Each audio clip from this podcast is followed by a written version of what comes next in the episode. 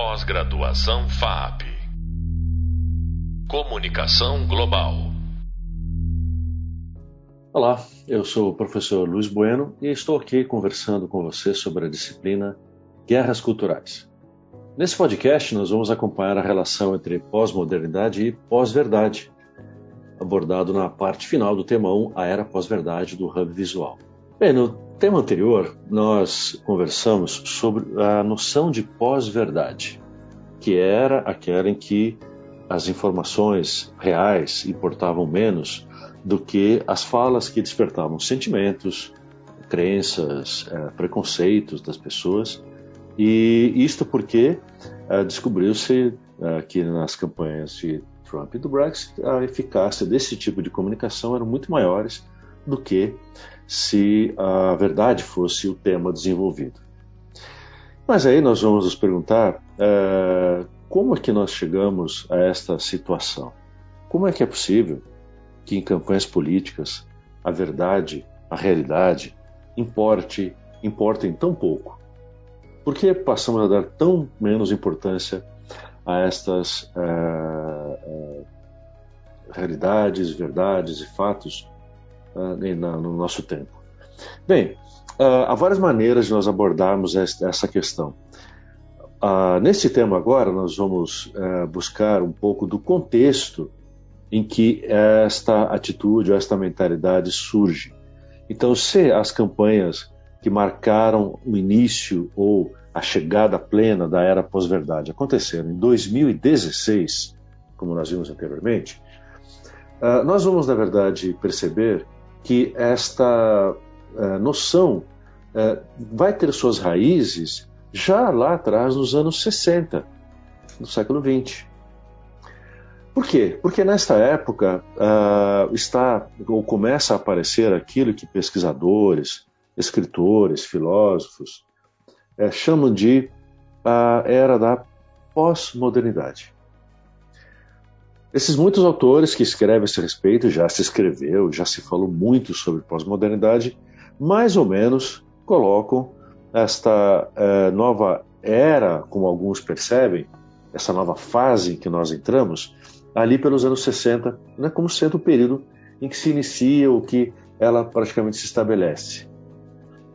Eh, não há uma datação muito exata ou precisa sobre isso, porque a própria ideia de que há uma pós-modernidade, ou seja, uma época que sucede, que vem depois da modernidade, também não é consenso entre pesquisadores, entre, entre escritores, filósofos, historiadores. Mas há uma certa uma compreensão de que elementos que marcam esse período são reconhecíveis. É, estes elementos, essas transformações, marcaram certas mudanças na visão política, na visão cultural, na visão moral das pessoas nesta década em especial. Então, quando se fala de pós-modernidade, pelo menos isso é mais ou menos consensual entre os pesquisadores de que a década de 1960 é quando se pode começar a falar de pós-modernidade.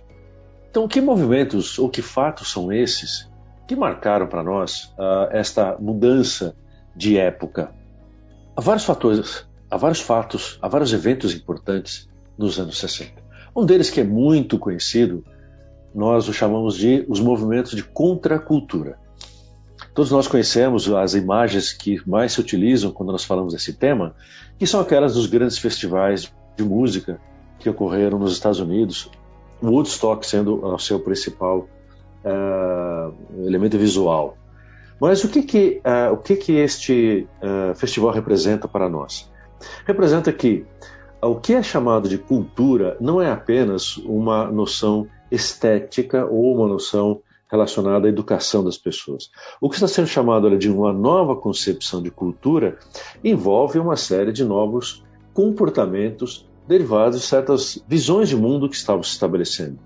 Então veja que as imagens relacionadas ao Woodstock não falam apenas da musicalidade, do estilo musical que ah, estavam sendo apresentados e que toda aquela plateia enorme, milhares, né, centenas de milhares de pessoas que estavam ali, estavam apreciando. Não, o que nós vemos ali é a, a é, demonstração de novos comportamentos que estão sendo afirmados, de novas formas de expressão da, de sentimentos, de afetividade e uma nova expressão, por exemplo, também da sexualidade.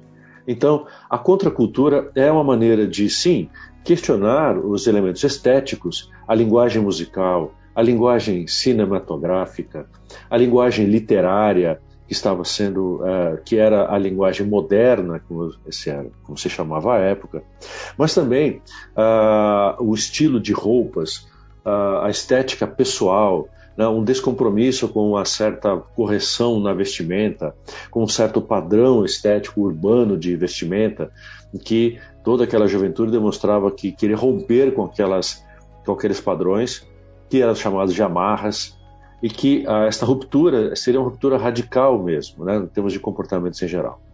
Então, nós vemos ali uma contestação né, de, de, de, padrões estéticos, de padrões artísticos, né, no campo musical, literário, etc. Mas no campo dos comportamentos, a liberação sexual também foi um elemento super importante nesse período. Então, isso implicava uma contestação dos arranjos sociais, familiares, dos comportamentos sociais admitidos, da pressão moral que se dizia que a sociedade exercia sobre os cidadãos, que reprimia a expressão da sexualidade. Note que todos esses elementos representam rupturas radicais para a época, o que talvez para nós hoje seja razoavelmente normal, nos anos 60 representaram rupturas bastante importantes, bastante significativas. Há um outro aspecto que é também bastante importante, que já toca na questão política, que é a guerra do Vietnã. Note que quando se falou, ou na sociedade americana, quando se criticou bastante a guerra do Vietnã, isso tinha vários aspectos envolvidos. Uh, um deles era que a, o objetivo daquela guerra não estava claro para a população. Se a Segunda Guerra Mundial produziu heróis militares que voltaram da guerra considerados como heróis nacionais, condecorados, respeitados por toda a população americana. A guerra do Vietnã, por não ter um objetivo claro, não tinha aquela clareza moral do mundo livre combatendo contra as forças fascistas, é, contra os regimes totalitários que aconteceram na Segunda Guerra Mundial, na Guerra do Vietnã, esses elementos não estavam claros para a população.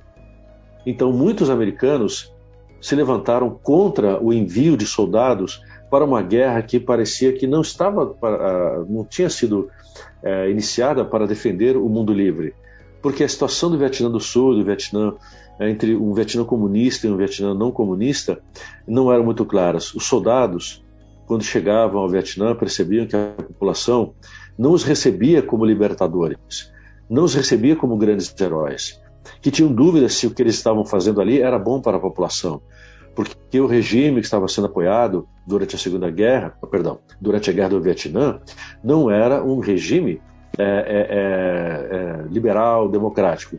Era um regime ditatorial que estava no poder porque tinha acordos, tinha o apoio de potências ocidentais como os Estados Unidos para fazer frente ao avanço dos regimes comunistas, como estava acontecendo na outra metade do Vietnã. Então a população reagia de forma, a população vietnamita reagia de forma muito dúbia e às vezes até resistia à presença dos americanos, dos soldados americanos lá. E depois também foi se percebendo que uma guerra foi sendo estendida para além daquilo que era necessário pelos presidentes americanos, que não divulgavam as informações reais do que estava acontecendo, que diziam que a vitória era certa, mas não era. Então, jovens americanos estavam sendo enviados para uma guerra que não tinha clareza, que não se tinha certeza se estavam defendendo as democracias ou não, que eram baseados em informações dúbias, em informações que eram ocultas pelos, pelos dirigentes, pelos presidentes e pelos governos americanos, o que faz com que a população se levante muito fortemente contra esses fatos. Ora, a guerra do Vietnã significou uma mudança na percepção política desta população, especialmente da população jovem, que lançava a seguinte pergunta: eu preciso morrer pelo meu país, dado que meus governantes, os seus projetos, as guerras que eles lançam não são verdadeiras, não são confiáveis? Então veja, se nós percebemos esse panorama acontecendo internacionalmente, e se nós somarmos a isso as mudanças econômicas, com a globalização, com a mudança do emprego, com as crises econômicas que aconteceram no final dos anos 60, início dos anos 70, a crise do petróleo, há uma série então de esses eventos que se é, coordenam, formam essa, esse novo clima, onde há uma reação ao mundo organizado enquanto tal, de forma generalizada, como né, podemos ver no campo político, no campo econômico, no campo uh, estético, no campo moral. Ora, não bastassem todos estes eventos que estão acontecendo uh, no mundo, há também no ambiente acadêmico uma outra uh, movimentação, uma produção muito contundente que vem acontecendo nessa época e que contribuem muito para esta, primeiro, crítica às noções de verdade, de objetividade, de realidade que se trazia desde o século XIX e, e especialmente com a restauração do mundo moderno, mas nos anos 60, toda essa visão de o que é filosofia, do que é ciência, do que é realidade política, começa a ser criticadas também no ambiente acadêmico, não apenas no mundo uh, da, uh, da, na sociedade. Que reações são essas? Há várias delas. Primeiro, essa que, a, que eu me referi, em que na, no campo da filosofia, muitos pensadores começaram a colocar em questão exatamente a noção de verdade. A noção de verdade passou a ser é, é, pensada por autores como sendo, na verdade, uma ilusão da nossa razão. Que, na verdade, o que nós temos não é propriamente verdade, que o que nós experimentamos é continuamente por exemplo, experiências de linguagem. A nossa linguagem é condicionada de tal maneira que nós achamos que estamos referindo a fatos, a eventos, mas quando na verdade nós temos a opinião, nós temos a visão, nós temos a forma de funcionamento da razão do filósofo. Então, cada filósofo, na verdade, poderia ter a sua própria filosofia, a sua própria noção de verdade, seus próprios critérios de verdade. Uma outra coisa relacionada a isso está que a, a nossa expressão dessa é, racionalidade ou desta verdade racional é baseada simplesmente na nossa linguagem. Ora, mais uma vez, o que nós temos não é uma expressão da verdade, mas uma elaboração linguística daquilo que nós entendemos. Ora, se aquilo tudo é linguístico, a, a linguagem ela pode ser sempre mudada, transformada. Quando esta linguagem é escrita, ela se transforma em texto, este texto sempre pode ser reescrito. Portanto, eu não tenho propriamente a expressão de uma verdade racional. Eu tenho uma expressão linguística de algo que o escritor considera como verdadeiro. Veja que é uma discussão, sim, ela é, ela é um tanto quanto complexa, ela tem um aspecto epistemológico muito importante, mas em linhas gerais o que é importante é nós notarmos que na filosofia a ideia de verdade começa a ser abandonada. E há filósofos que chegaram a dizer que preocupar-se com uma noção de verdade já não era coisa de gente séria, que isso na verdade era um, um, elemento de diletantismo, né, de praticamente de, de passatempo, né, de falar-se de verdade. Isso no campo filosófico.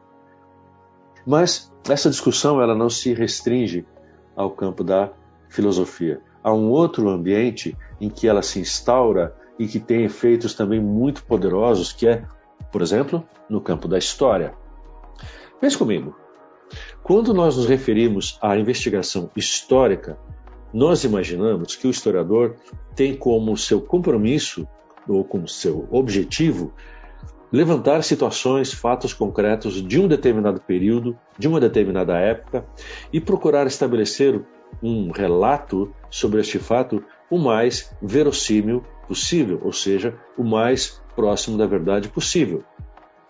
Os historiadores modernos, especialmente do século XIX em diante, sabiam e já perceberam, especialmente em relação à maneira como se pensava a história anteriormente, que a história era absolutamente verdadeira, eles começaram a pensar que não é possível que um historiador ache ou afirme que a sua, a sua narrativa, o seu relato de um evento histórico é absolutamente verdadeiro.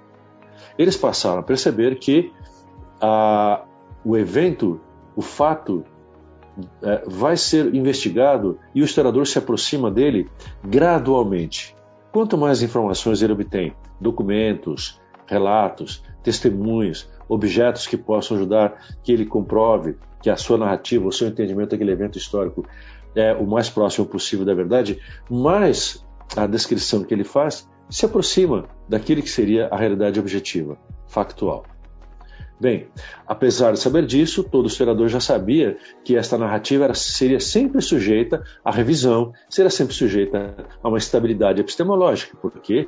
Porque você pode aperfeiçoar o método, você pode encontrar novos elementos, você pode encontrar novos testemunhos, novos textos que se refiram ao seu é, aquele evento histórico que está sendo estudado. Isso se chama revisionismo histórico, que é uma atitude normal. Todo historiador faz a revisão e o que um historiador produz, outro reproduz. Muito bem. Veja o que acontece a partir agora dos anos 60 com essa nova narrativa ou essa nova maneira de pensar que vai surgindo, que é da crítica à noção de verdade e a crítica à noção de fato.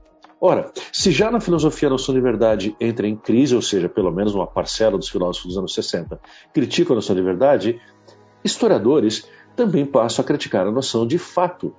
Ora, se a verdade que os filósofos já declaram, no fundo, é apenas texto, o que nós vemos numa descrição de um evento histórico é a mesma coisa, dirão esses filósofos pós-modernos, ou esses historiadores pós-modernos. O que nós temos não é a verdade. O que nós temos não é o evento histórico. O que é que nós temos na nossa mão? Apenas um relato escrito, apenas o texto do historiador. Veja que é uma mudança conceitual enorme. E que consequência isso tem para nós? Ora, se os historiadores, uma parcela deles, esses historiadores pós-modernos, passam a pensar que o que está na mão deles não é o fato, não é o evento, não é uma situação real, mas apenas um relato, e que um relato, ou, como eles passaram a dizer, uma narrativa sobre aquela situação, sobre aquele evento, sobre aquele fato, é o que está sendo produzido, uma narrativa torna-se texto. Um texto pode ser contextualizado, retextualizado, ou seja, uma narrativa sempre pode ser reescrita quantas vezes forem necessárias. Ora, esta atitude de historiadores pós-modernos que dizem que é preciso que os, que os outros historiadores, todos os historiadores, se é, desliguem definitivamente deste fetiche do fato, como eles chegaram a dizer, o que que, o que, que resta ou o que, na verdade, um historiador entrega na sua produção? Ele se propõe a entregar não mais, não mais uma aproximação da realidade, não mais uma aproximação do fato, não mais uma aproximação dos eventos históricos, mas simplesmente uma narrativa. É a época em que as narrativas se instauram como um modelo de procedimento dos historiadores, se não todos, mas uma parcela importante, e a história passa a ser apenas a construção destas narrativas. Note você que nós estamos falando de ideias que surgem no ambiente acadêmico. São aqueles que pensam sobre a história que estão dizendo que a história, na verdade, entrega apenas narrativas. Esta concepção não fica presa nos ambientes universitários, nos ambientes acadêmicos. Esta concepção de aversão ao fato, de rejeição a qualquer ideia de objetividade, ela se espalha e ela vai, por exemplo, influenciar o jornalismo. Ora, nós vamos ver que a investigação cotidiana dos fatos também passa a ser influenciada por esta noção de narrativas. Ora, então, o que nós devemos produzir, ou qual é o nosso compromisso, de, de escrever ou de produzir a melhor narrativa possível, a mais convincente, a que melhor toca as pessoas, a que mais expressa a própria visão do autor, as suas próprias concepções, não é? Então veja, se do historiador e do jornalista nós começamos a receber apenas narrativas, nós não temos mais certeza nenhuma de que aquilo que está sendo entregue, de que aquilo que nós estamos lendo, pesquisando, corresponde a qualquer tipo de objetividade. Veja como este ambiente vai formando o clima para que a verdade vá perdendo cada vez mais a sua importância. E para que nós cheguemos, por exemplo, a situações como as mais recentes, onde é muito fácil para que qualquer pessoa no ambiente público, nas suas é, campanhas nas políticas, por exemplo, ou para aqueles influenciadores do, dos meios digitais, né, ou pessoas que pertencem a grupos é, novos que surgiram, que não tenham este compromisso com nenhuma verdade e possam praticar, por exemplo, o negacionismo científico. Nós só conseguimos entender o negacionismo científico ganhando importância por conta deste ambiente que vem se formando e se fortalece a partir dos anos 60 em diante. O que é o negacionismo científico?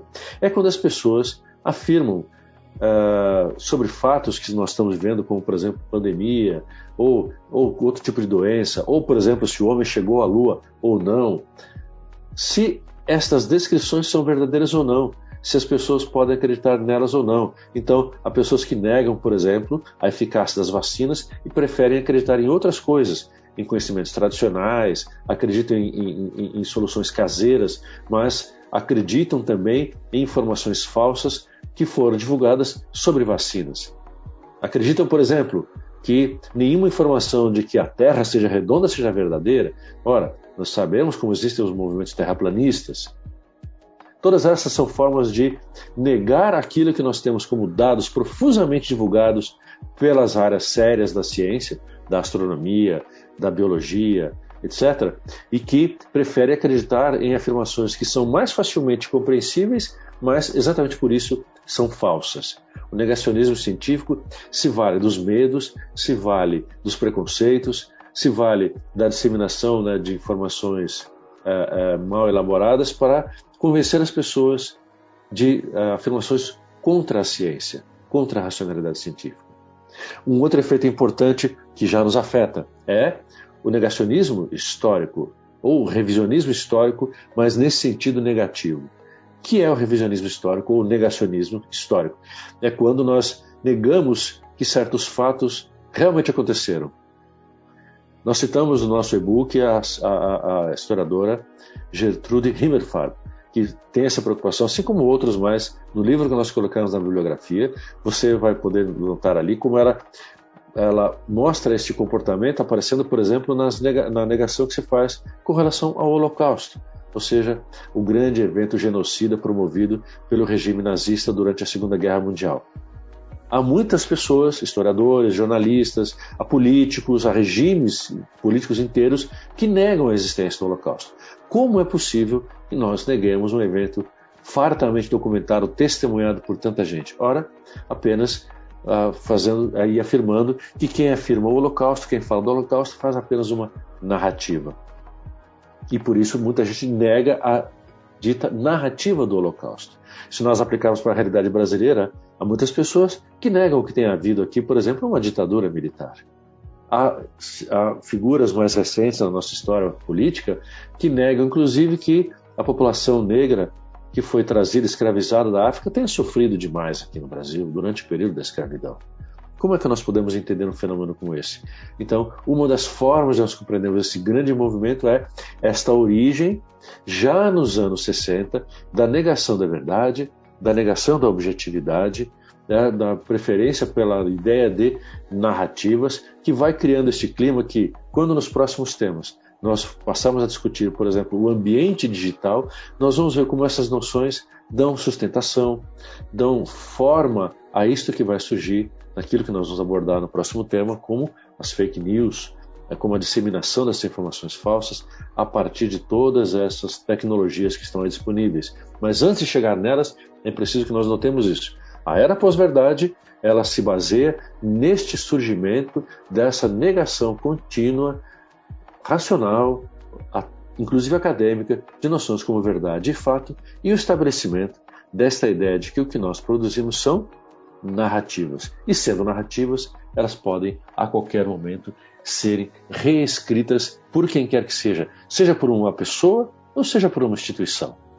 Então, pessoas são candidatos, são influenciadores, mesmo as pessoas que usam as redes digitais. Ou instituições como partidos políticos, associações, né, organizações que reúnem pessoas que creem ou não creem em vacinas, ou creem ou não creem que a Terra seja redonda ou não. Então, nós temos essas instituições, esses grupos se utilizando desses novos mecanismos para disseminar essas suas ideias baseadas em construção de narrativas e que todo mundo hoje em dia ouve, já ouviu o fato que todos nós temos direito à nossa opinião, como se a objetividade fosse menos importante do que cada um expressar simplesmente as suas crenças e, saber que há outras pessoas que acreditam nelas, mesmo elas sendo comprovadamente falsas ou muito mal é, elaboradas.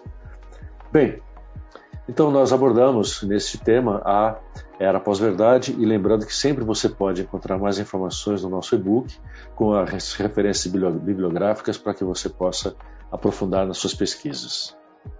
Bem, você acabou de ouvir mais um podcast sobre o tema Pós-Verdade com o professor Luiz Bueno. Pós-graduação FAP Comunicação Global